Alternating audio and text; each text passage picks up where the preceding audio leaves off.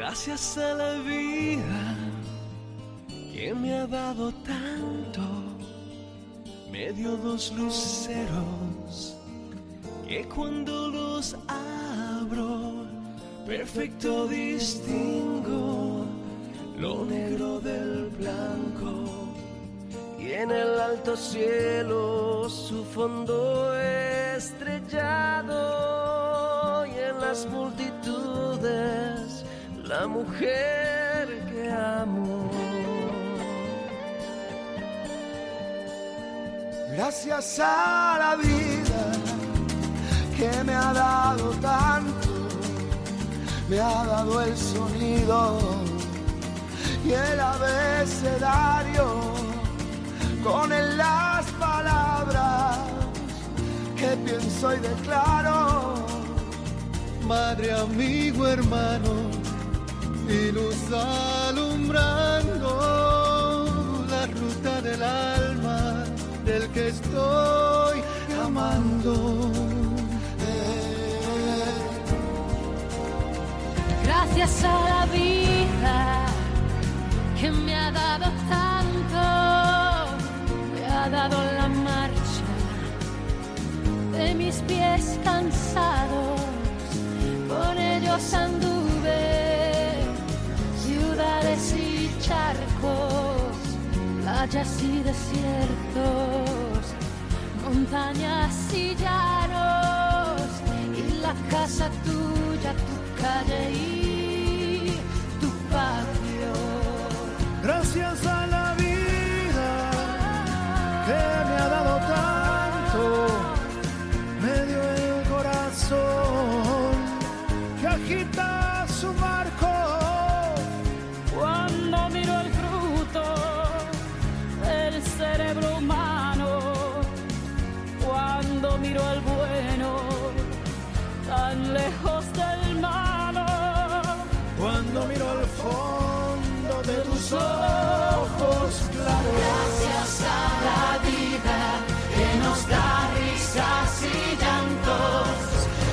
Gracias a la vida que nos une en este canto.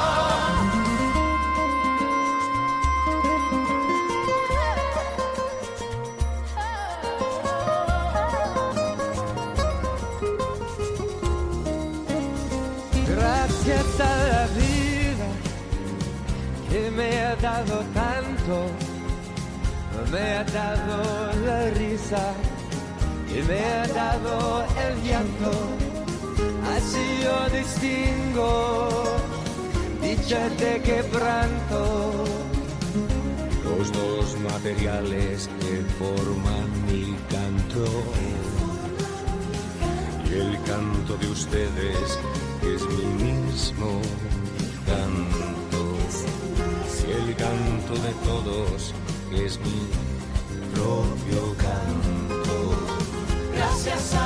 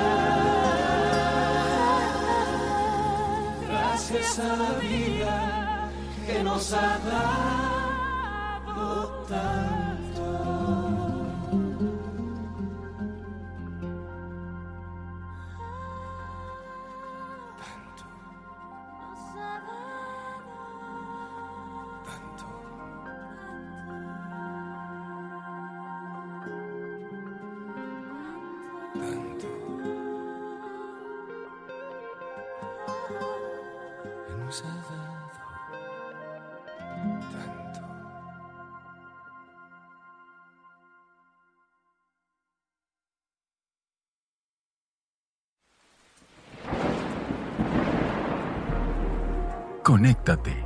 Disfruta de playlists seleccionadas y programas especiales, letras, podcasts, radio, arte. Sintonízanos en letrarium.com.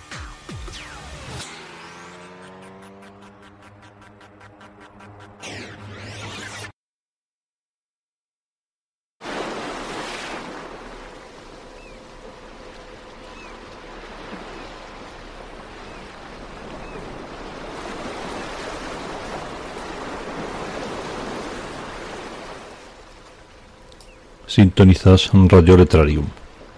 Es jueves, soy Tony Negre y te doy la bienvenida al programa donde florecen los almendros.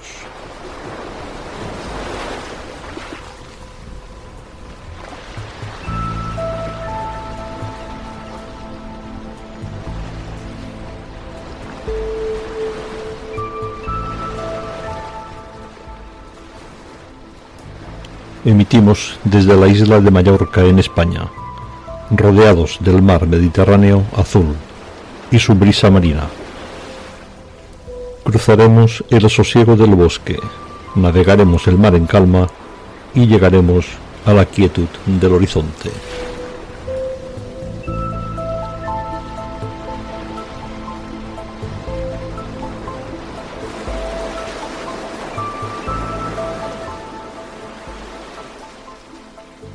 Inscríbete en Radio Letrarium, Tierra de Escritores, y participa activamente. También puedes entrar en el chat durante el programa.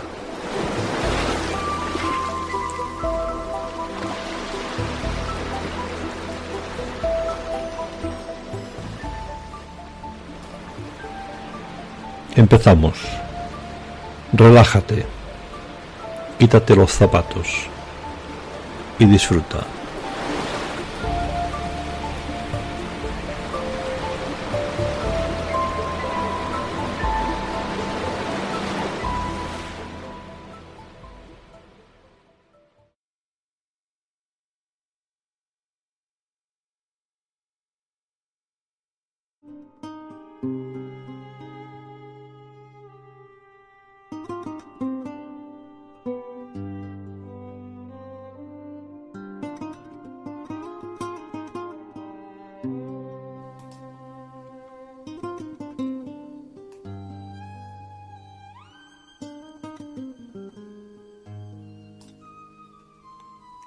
Cuerpos hablan y las palabras dicen cosas de alegrías y de tristezas, de color, de dolor, de felicidad, de las cosas que pasan y que nos pasan, de la tierra y del café de cada mañana. Los cuerpos hablan y las palabras dicen cosas de los juegos de la infancia y de los perfumes del jardín de los días de la semana y de los años cumplidos,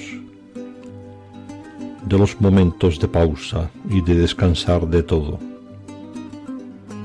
del mundo y de nuestro universo, de mis horas azules del día entre el alba y el ocaso. Los cuerpos hablan y las palabras dicen cosas de las mañanas limpias incluso de memorias. Pueblos perdidos con moradores eternos y calles solitarias. Poemas que flotan en el aire oscuro y espeso, en espera de la luz del día y de otros moradores y del olvido. Canta el gallo y suena la radio con música de buena mañana que despierta y no agobia la que te hace compañía.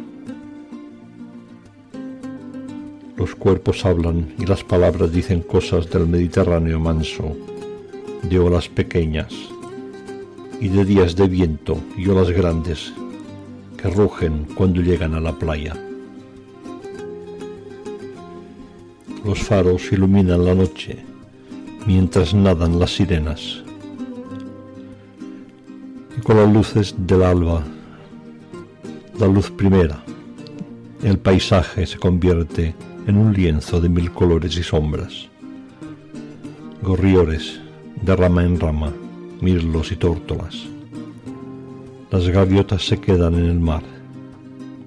Las nubes son elegantes y decoran el cielo de fondo azul. Cuando pasas las noches en vela, los desayunos son lentos saborear el tiempo no dormido. Las campanas de la iglesia anuncian que el tiempo pasa. Los cuerpos hablan y las palabras dicen cosas y las campanas de la iglesia, decía, anuncian que llega una hora y que otra se va. Hacen lo mismo con las medias y los cuartos. Las campanas compitiendo con el reloj y con la naturaleza atemporal. A estas horas de la mañana salen las gaviotas en grupo. Hay que pescar la comida del día. Se cruzan con el viento del este mientras planean y miran. Las barcas llegan a puerto y las gaviotas detrás en busca del pescado que los marineros devuelven al mar. La vida tiene colores, tiene sombras y matices. Lo veo en la gente y en las cosas, en el bosque y en el mar. Y yo sentado, con un café humeante, escribo todo esto y más. La gente camina tranquila cuando es de mañana, pero se altera con las inquietudes de la tarde. Me gusta dejar las ventanas abiertas porque el viento siempre viene de visita y se entretiene levantando los visillos. Salgo al porche y huelo los aromas que a menudo se repiten, igual que las luces y las sombras. Mantengo la mirada sobre el horizonte para pensar, porque el horizonte no se mueve y me ayuda a concentrarme. Al final siempre termino escribiendo aquellos versos que tanto te gustan, los que hablan de los cuerpos y de las palabras que dicen cosas. Conservo mi mundo y mi universo porque me mantiene vivo y cuando el sol va a ponerse para finalizar el día, nos cogemos de la mano en silencio, desafiando el tiempo con un día más y un día menos.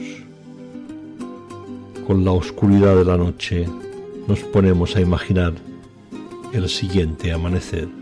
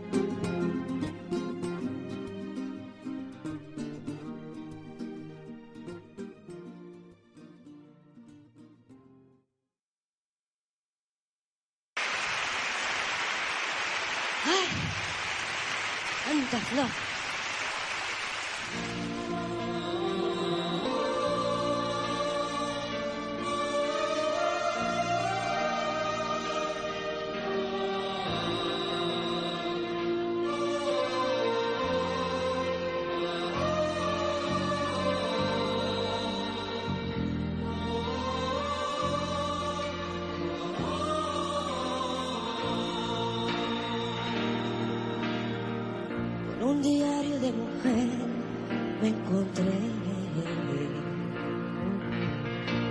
Lo recogí, lo leí y lloré.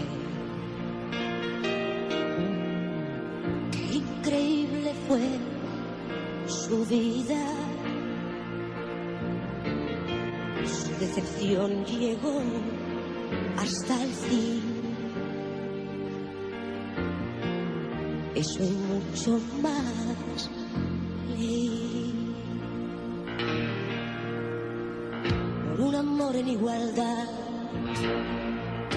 apostó y perdió. Y sin embargo no dejó de luchar. Fingía ser feliz en su entorno familiar escribió Oh Dios, oh no puedo más. Voy a salir de esta prisión del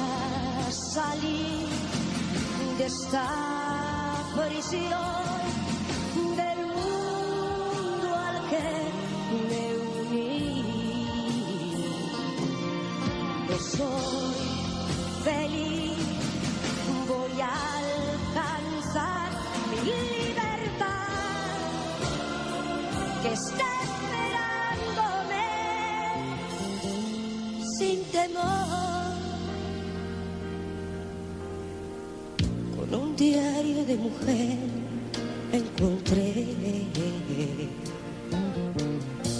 Lo recogí, lo leí otra vez. Qué increíble fue su esfuerzo. Su decisión llegó hasta el fin. Eso y mucho más leí.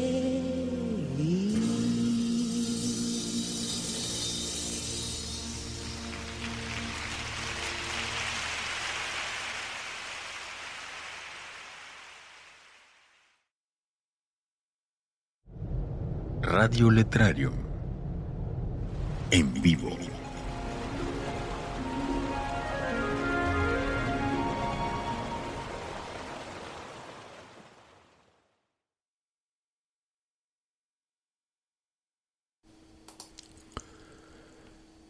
Hoy, precisamente a las puertas del Día del Libro, que celebramos mañana, día 23, vamos a tener una primera entrevista en este, en este programa con Miguel.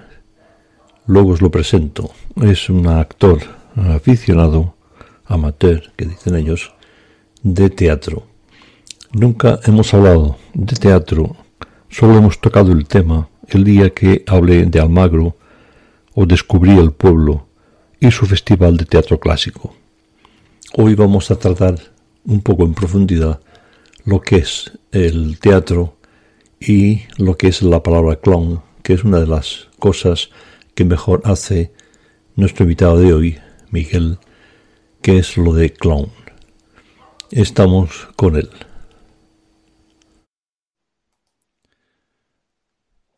Bueno, seguimos con el programa y hoy tenemos un invitado de excepción.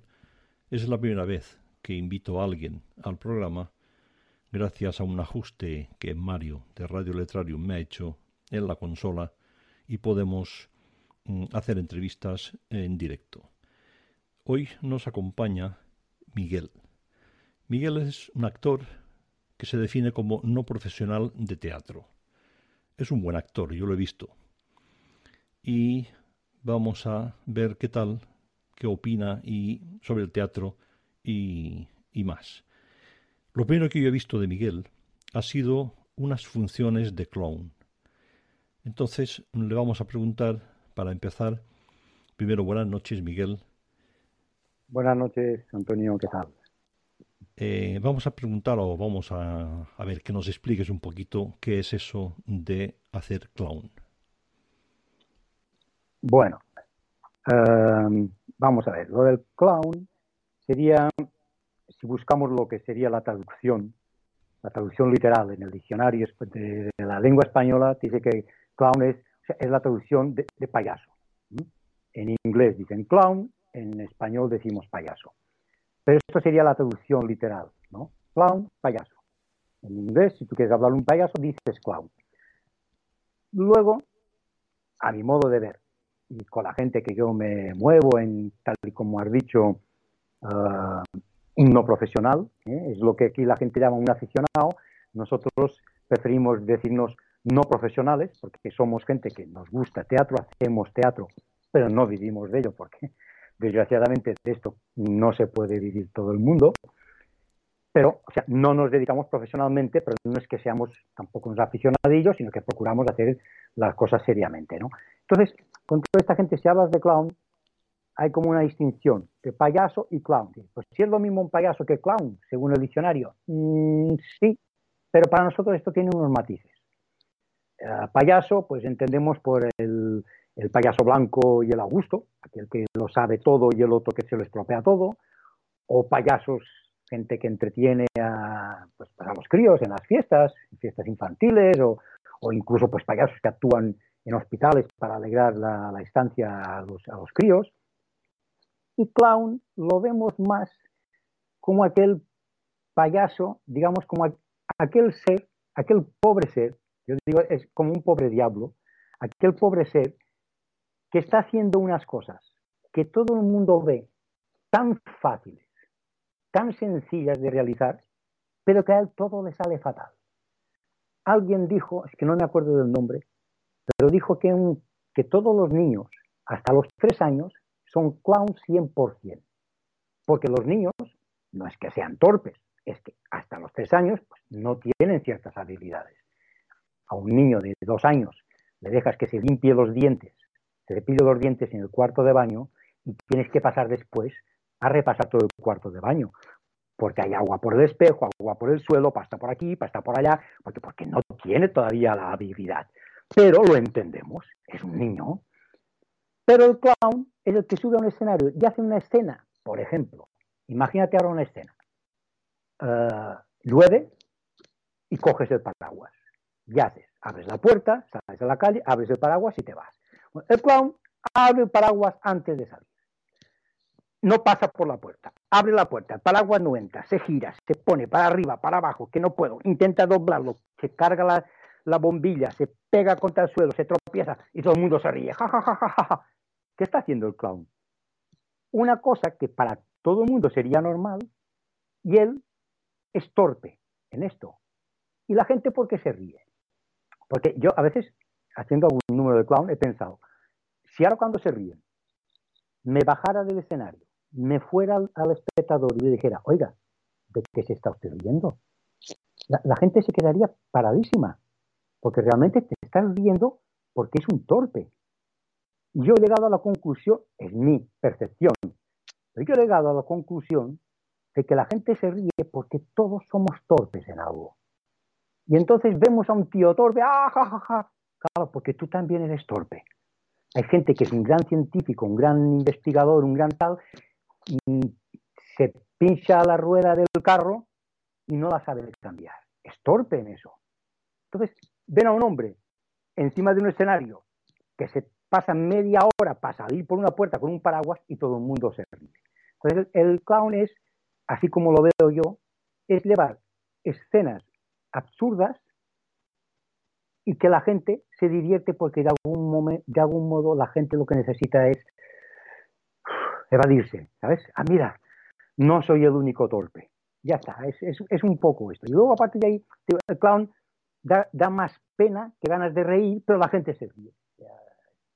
Es la experiencia que yo he tenido haciendo clown, ¿no? Las obras que yo he hecho, cuanta peor me salían las cosas, cuanta más, más torpe parecía, la gente más se reía, ¿no? Y yo por dentro pensaba, ¿estáis riendo de, de, qué? De un pobre desgraciado que al final no es más que actúa, es, una, es un actor, ¿no? Está haciendo su papel, luego, igual el tío es, hay, hay clowns que por favor que nos dan 10 vueltas en cuanto incluso a, a, nómina, ¿no? Pero, pero en aquel momento está actuando como un torpe y la gente se ríe, la gente se ríe de un torpe, es así, al final la gente se ríe de los torpes. Mira, bueno, Mira, Tony, te voy a contar una, una anécdota que me sucedió en una, una representación de, de, clown, precisamente. Uh, me había ofrecido en, en, un pueblo para hacer una representación a beneficio de una, de una, de una ONG, ¿no? de una asociación sin ánimo de lucro. Bueno, hago la representación, era una representación más de cara familiar, eh, o sea que el público eran eh, papá, mamá y sus hijos, ¿no? O sea, eran, eran promedio de tres, cuatro personas por familia, eh, se pagaba muy poco, pero vino mucha gente y así esta asociación recaudó una cantidad. Bien, ¿el tema cuál es? Que durante la representación todos los, los, los, mayores se reían, vamos, pero se, se desternillaban, o sea, era, era algo impresionante, porque el papel o el número que yo hacía era un número en el que pues, pues todo me salía mal, todo, todo uh, un, un, torpe, pero vamos, un torpe, torpe. Y todo el mundo pues riéndose, riéndose, pues mucho, ¿no? Bueno, acaba la función, cerramos el telón, me cambio, y una vez que me he cambiado, claro, una vez que te cambias, uh, no hay mucho, pare no te pareces en nada, el actor normal el, con el personaje, ¿no? Entonces, cuando me cambio, salgo fuera y justo al lado del escenario había unos chicos ahí, quietos, ni, unos niños ahí esperando. Y les digo, ¿qué esperáis? Si la función ya ha terminado. Y me dijeron, uh, es que estábamos esperando al payaso. Digo, ¿y para qué queréis ver al payaso? Y me dicen, es que queríamos darle un beso. Mira, te juro, o sea, fue, creo que ha sido la experiencia más bonita que he tenido en mi vida. Es decir, los mayores se partían de reír de las torpezas del payaso, del clown. Pero los niños se solidarizaron con él. Los niños veían un, un torpe un pobre hombre torpe que no tenía habilidades, como ellos que tampoco tienen habilidades en otras cosas porque todavía son pequeños. Entonces se solidarizaron con él. O sea, aquel día, de verdad, aquel día pensé, cuando un adulto se enternece ante un número de clown, es que este adulto tiene el alma de un crío. ¿Sabes? Es una, anécdota, ¿eh? Pero me quedó, me quedó grabado, me quedó grabado, así. Bueno, vamos a ver. A todo eso, eh, ¿qué es lo que le interesa a la gente? Esas aficiones, esas cosas, ¿esto cómo empieza? Eh, ¿Te refieres a cómo empezó mi afición al, sí, sí, sí esto, correcto. Al ni al teatro? Pues es, eh, es un poco raro. Eh, el teatro, hay gente que dice que el teatro es como un veneno. En cuanto te subes a un escenario, o te mata y no vuelves a subir nunca más, o, o te droga y no dejas de hacer teatro, ¿no?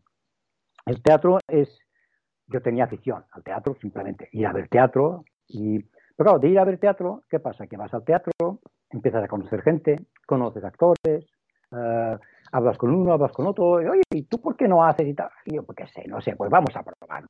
Y yo iba, iba bastante, digo iba porque ahora han cerrado, han cerrado a, a un café teatro aquí que era muy, muy famoso, estaba bien, se llamaba Boutique de Buffons, que esto sería traducido literalmente la tienda de, bufones, era un café teatro.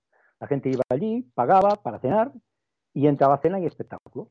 Una vez que habían cenado, retiraban los platos y entonces pedías la bebida, el cuba libre, el gin tonic, lo que quisieras tomar, el whisky, un agua, una Coca-Cola y empezaba una función de teatro. Yo llegué a hacer, bueno, tengo mucha amistad con esta, con esta gente, ese botiquillo de bufons, y, ay, ay, ¿por qué no te apuntas? Porque hacemos un taller de, clown, y hacían esto, porque aparte de, de, hacer estas obras y tal, esto tampoco les daba mucho para vivir.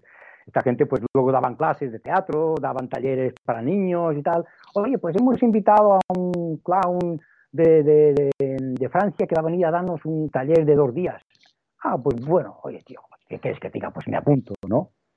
Y así es como, um, como, como, como, entré en el mundo del clown. Hice varios talleres de, de, de, clown, prueba con este número, prueba con otro, y al final he hecho varias, varias actuaciones, bastantes, que además, curiosamente, no he cobrado nunca por ninguna de ellas, porque cada vez que he hecho algo así de, de clown, um, lo he destinado a alguna obra benéfica, porque, porque la verdad no vivo de esto como hemos dicho antes, no somos profesionales, no vivo de eso, lo hago porque me gusta, entonces lo que recaudas, pues que sea para, para obras benéficas y tal. Y así es como empecé uh, con el clown. Con el teatro fue distinto, con el teatro fue pues pues una obra que, que- que en el pueblo había un, la típica compañía de pueblo y tal y cual, tenían que hacer una obra y buscaban, "Ah, necesitamos a alguien, y yo físicamente mm, me ajustaba al, personaje este que tenían que hacer. Y, me pidieron, oye, ¿por qué no te vienes y haces? Y yo, no he hecho teatro, no he hecho teatro en mi vida, y más lo, que me proponían, digo yo, no, ya verás, es fácil y tal, bla, bla, y fue lo que te dije. Cuando subes al escenario, zasca. En aquel momento dices, wow, esto es, es una descarga de adrenalina, ¿sabes? Es como correr por la montaña, que es otra afición de las que tengo. Pues es esto, es una descarga de adrenalina, porque en aquel momento es, es todo en directo, ¿sabes? Es en directo. Hay público, ahí hay gente, esperan algo de ti y, es, es, es bestial, es bestial. Además, recuerdo esta obra, una de las que te he visto en, en este sitio que has dicho, la tienda Los Bufones, que recitabas o hacías un clown sobre Cervantes, sobre Quijote. Y, y esto a mí me impactó porque sabes que mi Biblia es, es el Quijote. Sí, sí, sí, sí, sí, ver, eh, esto. eh, bueno, esta, esta obra además le tengo mucho cariño porque esta obra es mía, eh, de producción propia, pues bueno, vaya, porque a veces pues haces obras de teatro, pues que son obras de teatro, oiga, vamos a hacer Macbeth, pues haces Macbeth, haces tal, pues haces tal. Pero esta no, esta la elegí yo, o sea, y se llamaba El Quijote Tomas Falsas, que eran varias escenas del Quijote y, y- hacía esto, ¿no? Era, imaginaba pues el, don, don Alonso Quijano girándose, recuerdo que en la puesta en escena, en el escenario, en una esquina había una mesa con una silla y una pluma, que se suponía que es donde estaba Miguel de Cervantes, ¿no? Escribiendo. Y el Quijote que se giraba, don Alonso Quijano, a don Miguel de Cervantes le decía, oiga, don Miguel, ah, que son molinos, que estos no son, que no son gigantes, que son molinos, que yo lo veo, que si me estampo me voy a matar, si usted dice que vaya, iré, pero que esto, era un poco a, a llevar al- a, lo absurdo, a lo ridículo, porque yo también reconozco que ah, el Quijote es un súper personaje. La gente si estaba loco, que si estaba tal, tal, lo criticarán, dirán lo que quieran, pero era un clown, un personaje, era, eh, era especial. ¿eh? Hay aquel, aquel trozo que dice el párrafo en el que hay una señora que se queja porque hay unos músicos ahí del pueblo, unos trovadores, no sé qué, que hacían ruido. Y él les dice, señora, no es ruido, es música. Ah, déjate, ¿eh? estaba loco, mm, ya quisiéramos muchos. Eh, O sea, yo disfruté mucho de esta obra, estuvo muy bien. La puesta en escena era así, como si fuera un hombre loco, con una bata de- de manicomio, pero, mm, pero como es, como era, como es el Quijote, a- a- alguien muy serio. sí, sí, sí, fue allí. Vale. Eh, nos metemos ya en, en teatro. Eh, yo te he visto en varios sitios, después tú nos explicas un poco, y mm, la primera que te vi fue haciendo el proceso de Kafka, ni más ni menos. O sea, empezar por ahí ya es, es fuerte. A ver, dinos un poco cómo empezó todo eso del teatro y, y haciendo el proceso. Sí, sí, sí. sí. Es, eh, sí, realmente yo a veces lo pienso y soy un hombre afortunado, porque no todo el mundo tiene la posibilidad de hacer, aunque sea mal, de hacer el proceso de Kafka. Además, que en el proceso de Kafka, en esta obra, yo hacía el, el papel de Joseph K., del, del- del protagonista, o sea que eh, que no, estaba, no, no, era el protagonista, o sea, y ni más, es que guardo un gran recuerdo porque fue la primera obra así en plan serio que, que, hicimos, y que además no la hicimos en el centro parroquial de un pueblo y tal, ni más ni menos que en el- la sala Mozart del Auditorium de Palma de Mallorca. O sea, eh, la gente que conoce Mallorca, pues el Auditorium es el teatro más grande que hay, cabida para 1.700 personas, y tiene una sala pequeña que se llama la sala Mozart, tiene cabida para 350 personas. O sea, y estuvimos ahí actuando seis días, haciendo la, la- obra esta. de- para, yo verdad guardo un, tengo un, grato recuerdo de esta obra por esto, porque fue la primera vez que me enfrenté a público de verdad. Vino un crítico de teatro, vino, mm, la gente pagaba, hablando que hace esto pues no sé si era por el 2000 y algo, y, y la gente pagaba 20 euros de entrada. O sea que no, no era, mm, era una compañía, esto fue una aportación que hice para una compañía profesional y quería hacer la obra esta con ellos y tal. Y mm, claro, a ver, en el centro parroquial, donde todos nos conocemos, y haces un fallo, la gente se ríe, jaja, jaja, este es Miguel, ah, bueno. Pero en un sitio donde la gente paga y tal, fue algo, uf, yo guardo un gran, aparte de que la obra eh, no, no fue hacer una comedia de estas así, un vodevil, no, era el proceso de Kafka. sí, fue un, un gran... ¿Cómo entré? Pues fue así, de casualidad. ¿eh? Me llamaron porque, oye, unos amigos, necesitamos un teatro, sabemos que tú haces algo de teatro, necesitamos esto. Bueno, pues vale.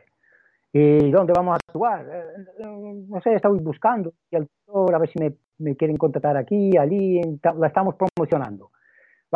Vale. Y en eso va y te dicen, tenemos fecha para actuar en, el auditorium. Te quedas, ¿sabes? Como, ¡guau! Y, pero bueno, bien, bien, fue una experiencia bestial, bestial. Bueno, eh, ya que hablamos de Kafka, eh, me surge la duda, que siempre me ha surgido, además. No sé si Kafka era un loco o era un visionario o qué era. Y si realmente Kafka hoy escribiría el proceso o la peste o esas cosas eh, tan kafkianas que él escribía. ¿Tú qué opinas? A ver. Sí. Bueno, yo em, con Kafka diría que soy, he pasado por distintos estados. Cuando empecé a, a preparar la obra esta del proceso, lo primero que pensé es, este tío está loco. Un tío que escribe esto, este tío es un paranoico. Eh, el proceso, aquí, un tío hombre que buscan, se lo llevan, lo juzgan, no saben de qué lo juzgan, lo arrastran, lo condenan, no lo condenan. al final acaba que lo degollan, o sea, un- este tío era un paranoico, ¿no? Pero mm, he leído más libros, he visto más obras suyas, y aquí vino un- una compañía de fama internacional a hacer la metamorfosis y tal. Y yo he llegado a la conclusión de que este hombre era un hombre anticipado a su tiempo. Era un visionario. Esto es una opinión muy particular. Yo sé que hay mucho escrito sobre Kafka, que unos que dicen que sí, que estaba loco, que era un paranoico y tal, otros que simplemente era un cachondo mental que se divertía haciendo estas obras, y otro que era un tío, un lunático. Oye, mm, que pudiera tener alguna neurona que le fallara, no digo que no, no lo sé, porque yo no soy psiquiatra. Pero tonto no lo era. Y lo que escribía para mí era un visionario. O sea, eh, cuando escribe el proceso, hoy en día, si lees la prensa, em, juicios, sentencias judiciales que salen, gente a la que eh, citan, yo no voy a nombrar nombres porque no me quiero meter ni en política ni en todos estos temas, ni mucho menos, pero ves que eh, han citado Hispano porque ha dicho no sé qué, tú dices, pero esto es, es- si me permites la expresión, esto es kafkiano, esto es surrealista. Me está diciendo que esta persona ha dicho esto y por esto lo llevan a un juzgado, lo, eh, lo, procesan y, y- pero ¿qué, qué- qué pasa? Que es que yo no puedo decir lo que pienso. No, el pensamiento no delinque, pero ha dicho esto, ha dicho lo otro. Luego ves gobernantes haciendo auténticas metamorfosis, porque de hoy a mañana te pasan de aquí a allá, de allá a acá. Cuando te das cuenta dices, eh, eh, Kafka era un visionario. Hoy, yo no creo que hoy escribiera sobre la pandemia. Ya lo escribió. Ya lo escribió. Ya lo vio ya lo escribió. Sobre lo que pasa hoy en día en los procesos judiciales, algunos procesos judiciales que hay y algunos temas, yo digo, pienso, Kafka ya lo escribió. Ya escribió el proceso. Kafka escribiría, pues, sobre, no sé, cosas de que ahora nos reiríamos del zombie, ah, está que viene el zombie que dice, y dentro de X años a lo mejor esto será lo que habrá. No lo sé. Para mí, era un tío muy, muy, muy inteligente. Muy, para mí. Eh, sí, yo me convertí en un fan de Kafka. Bueno, vamos a ver, Miguel. Eh, tú, como sigues el programa, eh, lo cual nos alegra, hemos hablado un poco de todo siempre, desde que llevamos ya serán veintitantos programas, veinti, casi treinta, pero nunca había tocado el tema del teatro. Es la primera vez que hablo de teatro y, y como sé que tú hacías teatro y me gusta el teatro que yo te he visto hacer, pues ha sido muy importante que hoy en ese programa se hable por primera vez de teatro.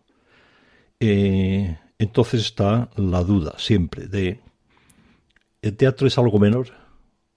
¿Es mejor leer que ir al teatro? ¿Es mejor la música que el libro o que el teatro? ¿Quién está primero? ¿Quién está después? ¿La gente va lo suficientemente al teatro? ¿Hay suficiente teatro? ¿La gente tiene que ir más al teatro? Tu opinión como experto en esto. Eh, bueno, es, es, complicado, pero yo, sí tengo una opinión muy formada. No, no, no quiere decir que mi opinión siente cátedra, ni mucho menos, pero sí que lo te, yo lo tengo claro. Para mí es un poco, empezaré con un ejemplo de, de que me pedían el otro día, porque yo corrí una ultramaratón el año pasado en Mont Blanc y tal, y la gente decía, oye, esto de correr, pero esto es, esto no puede ser bueno, esto es bueno, es mejor esto que... A ver, el deporte es salud y es bueno. Yo corro por montaña, otros hacen natación, otros juegan a tenis, otros juegan a fútbol, otros hacen hockey, otros hacen baloncesto. O sea, lo importante es hacer algo de deporte. Salud, ¿no? A mí me funciona correr por la montaña. Pero oiga, si a usted le funciona nadar, pues vaya a hacer natación. O sea, cada uno lo suyo. En esto es igual, que es libros, eh, teatro, cine, películas, todo, para mí como es cultura, todo es bueno. Uh, yo si puedo preferir, si puedo elegir, a mí me gusta el teatro, más. Pero en el teatro no es más que un libro. Ventajas. Cuando tú lees un libro, tú pones en escena la historia. La haces tú. Cuando vas al teatro, te la ponen en escena. Tú no tienes que hacer nada. Tú a lo mejor si hubieras leído el libro, por ejemplo, lees el Kafka, el del proceso, y tú te imaginas una situación con un personaje, con un sitio. Cuando vas al teatro, esto te lo han hecho. Pero a cambio, tienes que tú, cuando lees un libro, cada vez, o sea, tú ves la obra que tal como tú la estás leyendo. Tú hoy estar de un humor, mañana de otro, lo que sea, pero el teatro no hay una sola obra igual. Tú abres un libro y siempre en la página 123, en este libro, en la línea 2, habrá la palabra tal. Cuando vas al teatro, no. Es en directo. Hay seres vivos ahí que interpretan. Y hoy le sale mejor, le pone más intención, menos intención. Yo he ido, porque son amigos míos y tal, que actúan y tal, y he ido a ver varias veces la misma obra en distintos sitios y dices, es que la he visto cuatro veces y no he visto la misma obra. Cada vez me ha dicho algo nuevo. Claro, tú me dirás, es que yo cuando leo un libro, la segunda vez que lo veo, eh, también lo veo distinto, lo veo de otra manera. Sí, pero, a ver, uh, tú te leerás, por ejemplo, el Cervantes, el, el, el, Quijote de Cervantes, y no te lo vas a leer cada día durante días, pero igual irías a ver la obra tres días seguidos. Es, es darle vida al libro. Luego está la otra parte y dices, es que yo cuando leo, le doy vida al libro. Claro, te la das tú y está muy bien, pero es tu visión. Y cuando vas al teatro ves otra visión y dices, ay, pues yo no lo había visto así. Ah, pues mira, yo a a, Macbeth me lo imaginaba de otra manera. Tú lees a Macbeth y le das, tú, le das forma al Macbeth que tú lees. A Hamlet tú le das forma. Cuando vas al teatro, es como abrir la mente. O sea, ostras, pues hay gente que ve. Ahora hicimos una hace poco de Muppet, precisamente, de, de, de. Pero era una adaptación que hacía nuestra compañía. Y se llamaba, la obra se llamaba Lady M. Era Muppet, pero no visto desde Muppet. Si tú lees a Muppet, pues es la historia de Muppet. Pues no, esto era visto desde la Lady Muppet, la mujer de Muppet. ¿Cómo veía ella la historia? Entonces, claro, la gente que venía decía, ay, pues que claro, yo, no imaginaba, claro, porque la gente lee a Muppet y ve a Muppet, y tú te haces una historia. Pero cuando vas allí, ostras, estos tíos me están, pasan, me están presentando algo distinto. Uh, yo soy más de teatro. Ahora, el mundo de la cultura, Antonio, ¿qué quieres que te diga? los estadios de fútbol caben 80.000 personas y en los teatros caben 300. Con esto ya está dicho todo. La gente, tú ves las librerías, tú ves lo que se vende. O sea, la gente, yo les diría cualquier cosa. Oiga, libros, cine, em, teatro, cualquier cosa que sea cultura. Oiga, salgan un poco de esta zona de confort en la que están. Ahora, si yo puedo elegir teatro, porque allí hay, hay una interacción con, con, otras gentes, ¿no? Es, para mí es un sí, teatro, teatro siempre. Así, aquí nos despedimos los amigos siempre con esta frase: salud y teatro. Saludo, saludos, uh, salud y teatro. Bueno, eh, nos ha encantado esta entrevista o mini entrevista o proyecto de entrevista, no lo sé, porque es la primera vez que entrevisto a alguien. Y sobre las obras y sobre un poco el, la, el actor no profesional, como se define de teatro, que es Miguel. Le estamos muy agradecidos y esperamos que volverle pronto, o sea, escucharle pronto, otra vez y hablaremos pues seguramente de algún libro de los que consume periódicamente y haremos un análisis de cualquier otra cosa o de una obra de teatro pues que él haya, haya sido actor o, o haya formado parte y que nos pueda ilustrar un poquito para potenciar ese teatro que creo yo que se hace poco, se hace y sobre todo ahora en pandemia que está todo cerrado, eh, es una época más de libro, de música, de, televisión, de plataformas y cosas de estas. Y hay que hacer un poco más de vivo en, teatro, butaca y mirar. Bueno, pues lo dicho. El, agradecido soy yo de poder dar mi opinión sobre el tema y como bien dices, es así. Con estos temas de pandemia, el tema de la pandemia, evidentemente, en casita, con un libro, pues es más, es más saludable, por decirlo de alguna manera, pero se pierde un poco esta esencia del ser humano, que es relacionarse. O sea, eh, sí, el libro está muy bien, pero se ha perdido un poco el, juntarse con la gente, el hablar, el, el, teatro, vamos. Pero bueno, encantado de, de, de, que me hayas invitado y, enhorabuena por el programa. Y aquí ya aprovecho para saludar a esta gente que nos escucha en Ultramar, que digo yo. Em, pues gracias por, por, aguantarme. Muy bien, pues muchas gracias Miguel y nos escuchamos otro día. Eh, vamos a seguir el programa con otro tipo de, de cosas, de temas, un poco de poesía y música.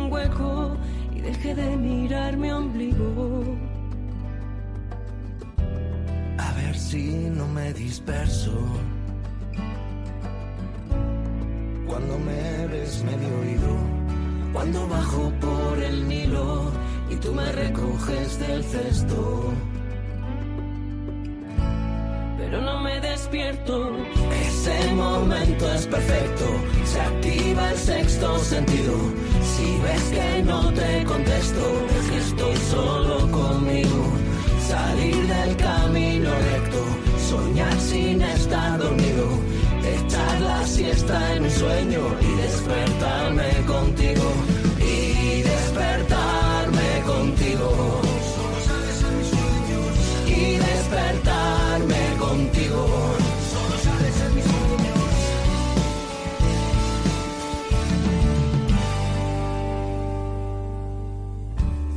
Yo hace tiempo vivo al filo sobre un iceberg de hielo olvidos. Déjame que encienda un fuego y puedas verlo escondido. Bajo el hielo vive el miedo y bajo el miedo el vacío. Bajo el vacío el silencio y bajo el silencio el ruido. No me despierto, este es mi sitio perfecto, mi escondite preferido. Si ves que no me concentro, es que estoy allí metido. Salir del camino recto, soñar sin estar dormido, echar la siesta en un sueño y despertarme contigo. Y despertarme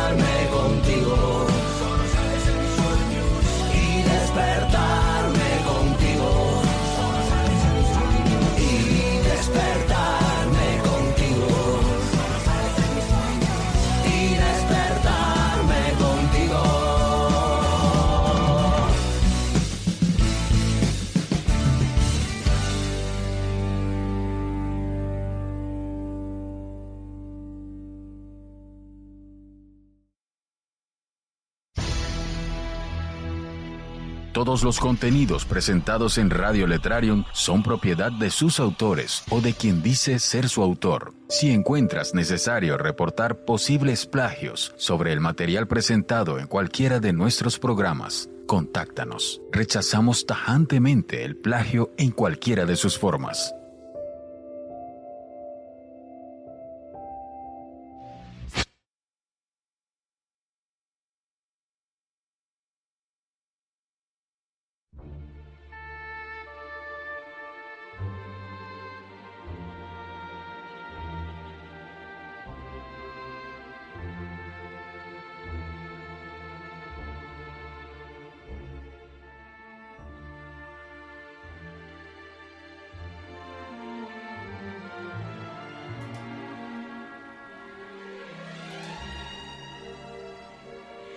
Quedé citado con ellos. No podría decir muy bien con quién. Las instrucciones estaban claras. Justo encima de la línea del horizonte del mar en calma y justo debajo del arco iris. Allí estaba pues, según lo convenido. Se acercaron hacia mí, algo así como fantasmas del pasado que no pude reconocer porque no tenían rostro y hablaban sin voz. Grandes gestos con unos brazos que no tenían. Yo con mi voz serena y ellos con voz muda o silenciada. Yo de carne y hueso y ellos de nada. Siluetas a medio terminar como hechos de una espesa niebla que cambia con el aire medias sombras. Querían conocer a los habitantes de la tierra firme. Dijeron venir de ningún sitio más allá del horizonte del mar en calma, lejos de donde está mi casa, cosas de fantasmas del pasado. Se mostraron respetuosos, consecuentes, ilustrados, interesantes. Han conseguido con el tiempo acumular inteligencia en una especie de cerebro que no tienen. Es lo más parecido a una idea o a una forma de ser. No llevan una vida fácil de opulencia y despilfarro. No pueden. Sus esfuerzos se concentran en otras cosas. Nada de vida regalada. Pura dedicación para conseguir aumentar su memoria de historias y cuentos. Con la nada del universo. Los que llenan los agujeros negros. Los que habitan en las mentes de las personas. Pueden traspasar el tiempo en cualquier sentido. También las paredes y las puertas cerradas. Son los protagonistas de una historia que no ha sido Nadie los ha visto, pero están. Los percibo según ya he contado. No me pueden generar miedo porque no existen, pero han sido puntuales a su cita. Vestidos sin ropa porque no tienen cuerpo, con una agilidad de movimientos que impresiona. Yo, inquieto e inmóvil en mi barco de papel, justo encima del horizonte del mar en calma y debajo del arco iris, según lo ha acordado. Las mismas olas que me llevaron allí luego desaparecieron. Nos comunicamos sin utilizar palabras, sin prisas. Era importante para ellos y les vi con buenas intenciones.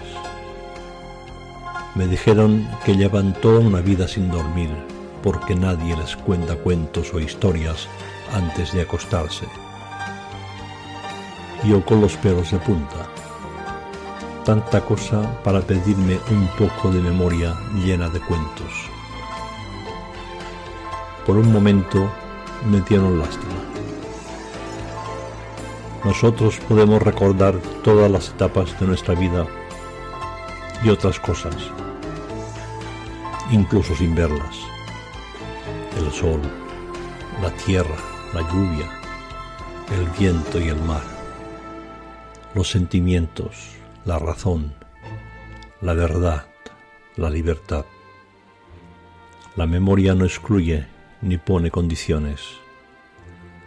Recordamos nuestra existencia y nuestro significado. Ellos sin memoria seres hechos de niebla densa, siluetas a medio hacer, sombras de nada, inteligentes, pero sin memoria para recordar cuentos y por la cual cosa no pueden dormir. Decidí cederles un trozo de mi memoria repleta de historias y cuentos para que puedan contarlos por las noches hasta quedar dormidos Cuando sus ojos sin color y sin pupilas me miraron, vi agradecimiento. Es un trastorno típico de esos fantasmas del pasado. Sin cuerpo, sin voz, sin rostro y sin mirada.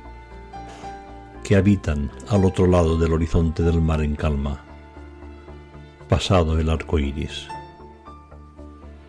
Quedaron agradecidos si nos citamos para otras ocasiones la intención era intercambiar trozos de memoria con cuentos nuevos. Estaban emocionados. Ellos con todo y nada, dependientes de la imaginación de cada uno. Son una idea, fragmentos de una historia pasada. Ahora podrán reproducir textos literarios por las noches. Ahora por las noches ya podrán dormir. Otra vez aparecieron las olas de debajo del mar en calma y llevaron el barquito de papel en el que me encontraba hasta la orilla. Ellos se dispersaron como hace la niebla al salir el sol. El arco iris también desapareció. Volví a pisar la arena a mi alrededor estaba la vida de siempre, la rutina reconfortante de cada día. No sabía si contarlo porque no me ibais a creer. Solo podrán hacerlo aquellos que tengan imaginación. Todavía cuando cierro los ojos, siento ese lenguaje diferente, aquellas ideas, formas, sonidos de mar en calma que me transmitían cosas interesantes. Movimientos de niebla cuando las quieres atrapar con las manos. Especie de dibujos al carboncillo, confusos. Les entregué cuentos rescatados de mi subconsciente. Se los llevaron más allá de donde el azul del mar se confunde con el azul del cielo. Ellos no tienen horizonte. Son nómadas de la vida. Son formas donde el aire lleva sus nieblas. Son nobles como el oro. Se les intuye, son intensos. Son de todas partes y de ninguna. Son un proyecto de nada. Cenizas de lo que fueron. Ahora esas cenizas no tienen memoria. No se acuerdan de ningún cuento. Son simples en apariencia y complejos en su inteligencia. Ahora, con el trozo de memoria que les di, podrán volver a dormir en esa eternidad que les queda por vivir.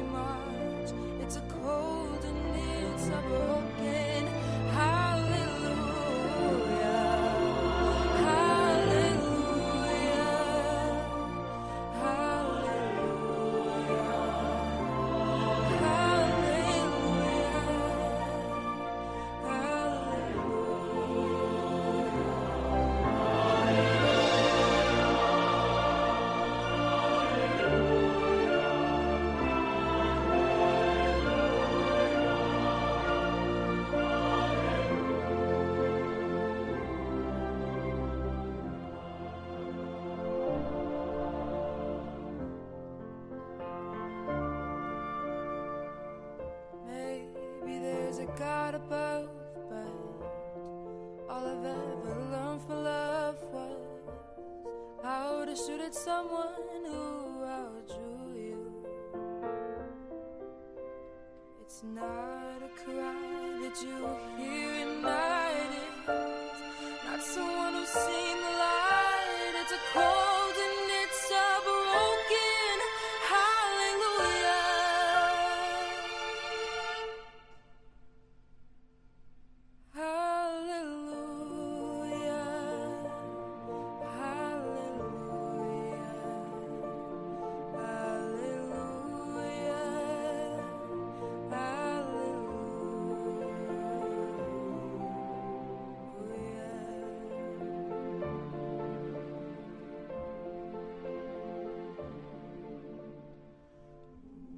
my best, but it wasn't much. I couldn't feel so I tried to touch.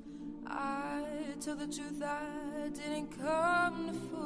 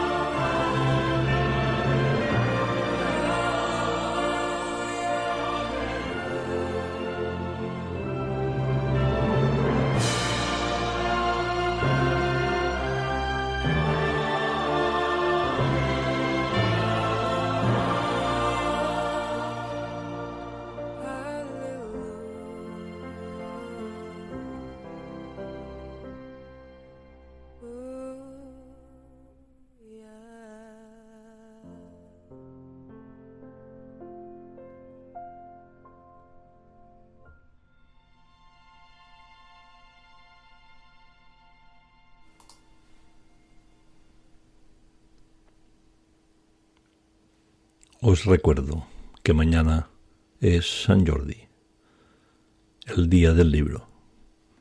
Supongo que ya tendréis en mente el libro que os vais a comprar. Estáis obligados a ello.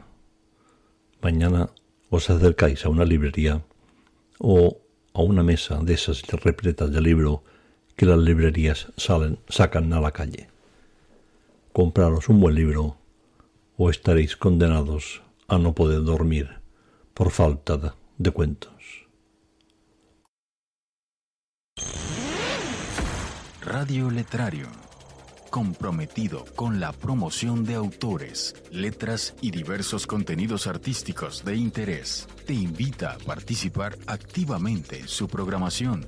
Visita letrarium.com, regístrate y conéctate a Tierra de Escritores.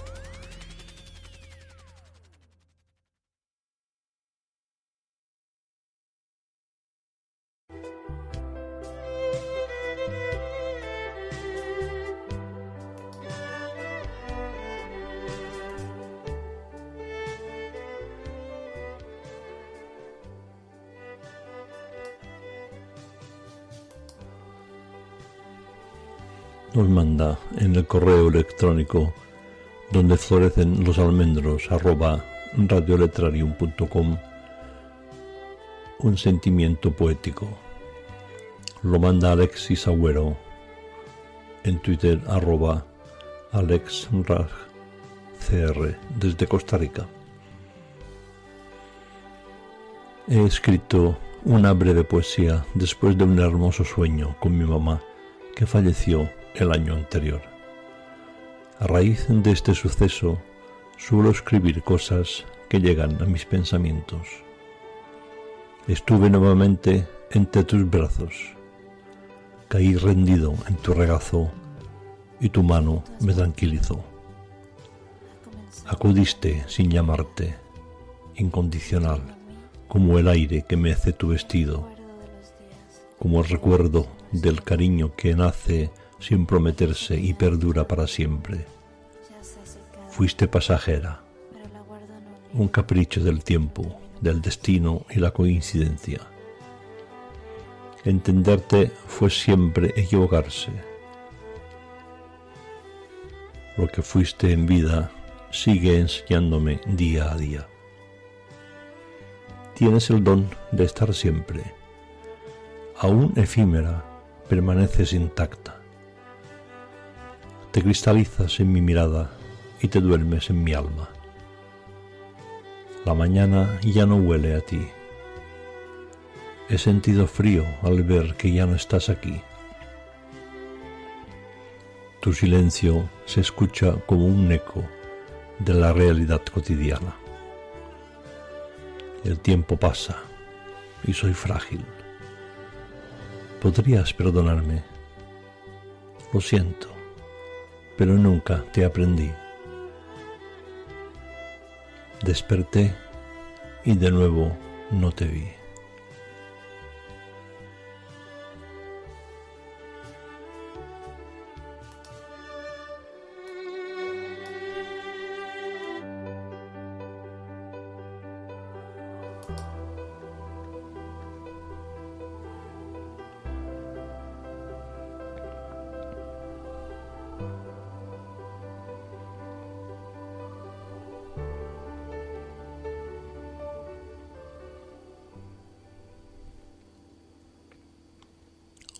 Recuerdo que mañana es el día del libro. Yo mañana compraré un libro. Y ahora para seguir un poco de Cavafis con José María Pou.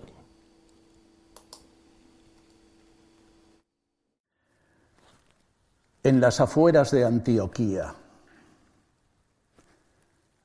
Pasmados nos quedamos en Antioquía cuando supimos las nuevas hazañas de Juliano. Apolo le había dado explicaciones al Señor en Dafne que oráculos no quería emitir, qué desastre, ni tenía intención de hablar como adivino si antes no se purificaba su templo de Dafne. Le molestaban, dijo, los muertos de al lado. En Dafne había muchas tumbas. Uno de los allí enterrados era el milagroso gloria de nuestra iglesia, Babil el santo, el victorioso mártir.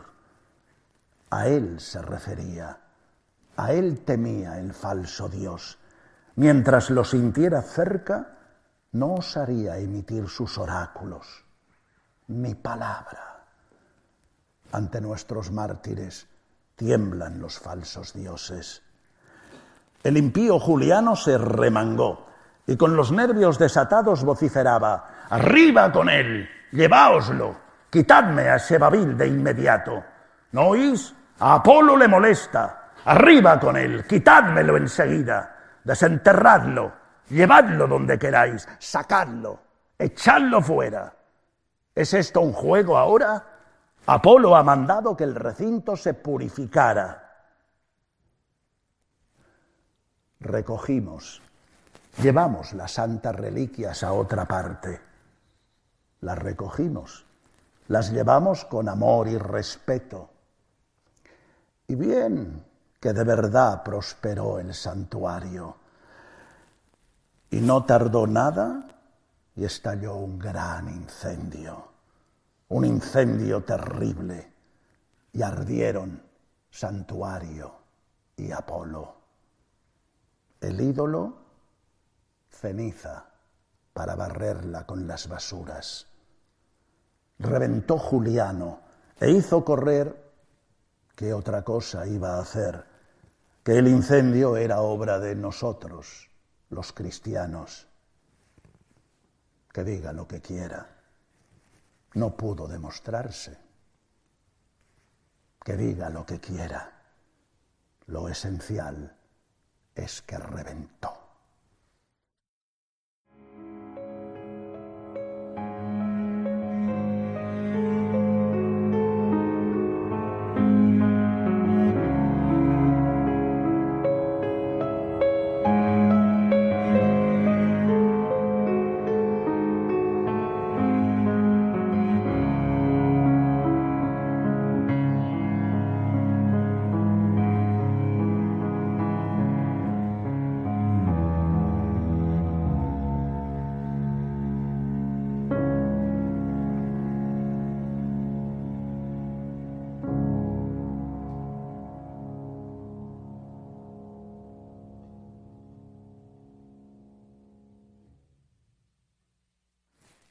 Esperando a los bárbaros. ¿A qué esperamos congregados en la plaza? Es que hoy llegan los bárbaros. ¿Por qué hay tan poca actividad en el Senado? ¿Por qué los senadores sentados no legislan? Porque hoy llegan los bárbaros ¿Qué leyes dictarían ya los senadores? Cuando lleguen, las dictarán los bárbaros. ¿Por qué el emperador se ha levantado tan temprano y en la puerta principal de la ciudad está sentado tan solemne en su trono y coronado? Porque hoy llegan los bárbaros y nuestro emperador está esperando para recibir a su jefe Incluso ha preparado un pergamino para él y en él le ha conferido nombramientos y títulos sin cuento. ¿Por qué nuestros dos cónsules y los pretores han salido hoy con sus togas recamadas de púrpura? ¿Por qué esos brazaletes de tantas amatistas y anillos de esmeraldas destellantes? ¿Por qué empuñan bastones tan preciosos, labrados maravillosamente en oro y plata? Porque hoy llegan los bárbaros y esas cosas deslumbran a los bárbaros. ¿Por qué los dignos oradores no vienen, como siempre, a lanzar sus discursos, a soltar peroratas? Porque hoy llegan los bárbaros y elocuencia y arengas les aburren? ¿Por qué surge de pronto esa inquietud y confusión? Qué gravedad la de esos rostros. ¿Por qué rápidamente calles y plazas se vacían y todos vuelven a casa pensativos? Porque ya ha anochecido y no llegan los bárbaros. Y desde las fronteras han venido algunos diciéndonos que no existen más bárbaros. Y ahora, ya sin bárbaros, ¿qué será de nosotros? Esos hombres eran una cierta solución.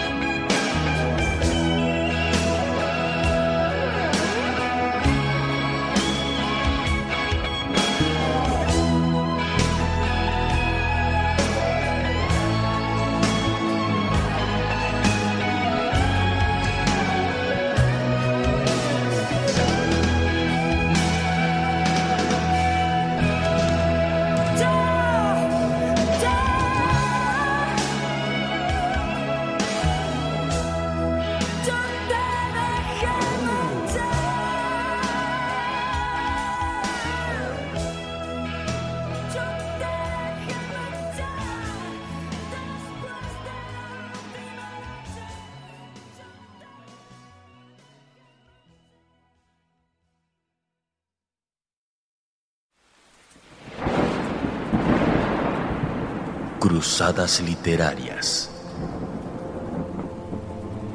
En tierras lejanas, cuando aún era imposible medir el tiempo, un antiguo libro que por largos años ocupó un lugar sagrado en la biblioteca del reino, desapareció.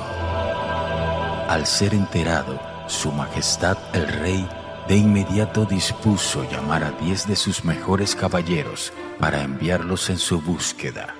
No solo era su más preciado tesoro, era en sí mismo el alma de aquel pueblo. Un libro que bajo el más poderoso hechizo permite a quien escriba en él, usando el lenguaje mágico de los antiguos hechiceros, convertir en realidad todas sus demandas. Y así, debido a esto, y gracias al noble corazón del monarca, sus súbditos gozaron de alimentos, inmejorable salud y prosperidad sin igual, hasta ese día, cuando fue necesario convocar a esta primera cruzada literaria en tierra de escritores. Escribe y hazte parte de nuestra cruzada www.cruzadasliterarias.com. Te invitamos a ser uno de los 10 autores que participen en la continuación de esta historia colaborativa.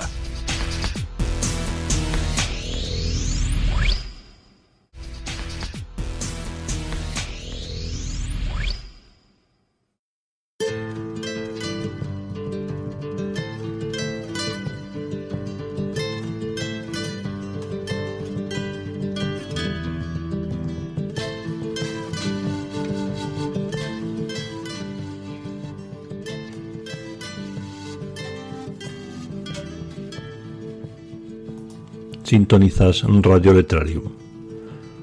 Es jueves. Soy Tony Negre y el programa Donde florecen los almendros llega a su fin.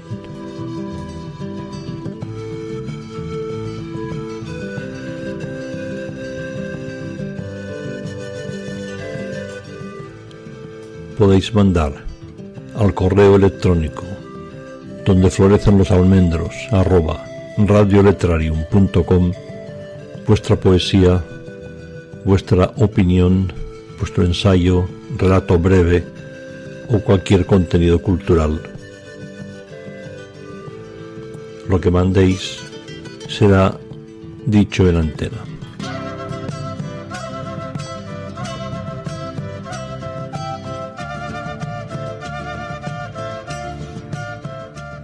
Volveremos a encontrarnos el jueves que viene.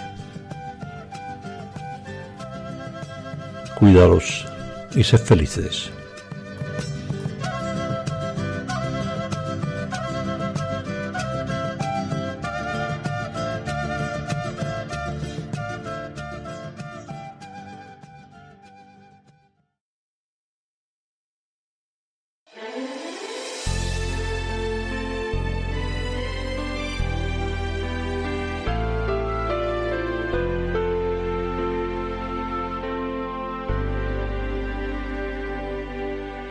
Debajo de la mesa acaricio tu rodilla y bebo sorbo a sorbo tu mirada angelical y respiro de tu boca esa flor de maravilla. Las alondras del deseo cantan, vuelan, vienen, van. Y me muero por llevarte al rincón de mi guarida, en donde escondo un beso como a ti de una ilusión. Se nos va acabando el trago sin saber qué es lo que hago, si contengo mis instintos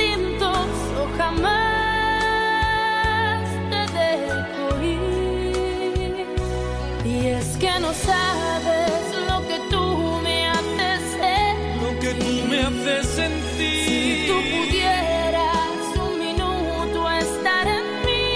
Estar en mí. Tal vez te fundiría a esta hoguera de mi sangre. Y vivirías aquí. Y yo abrazada a ti. Y es que no sabes lo que tú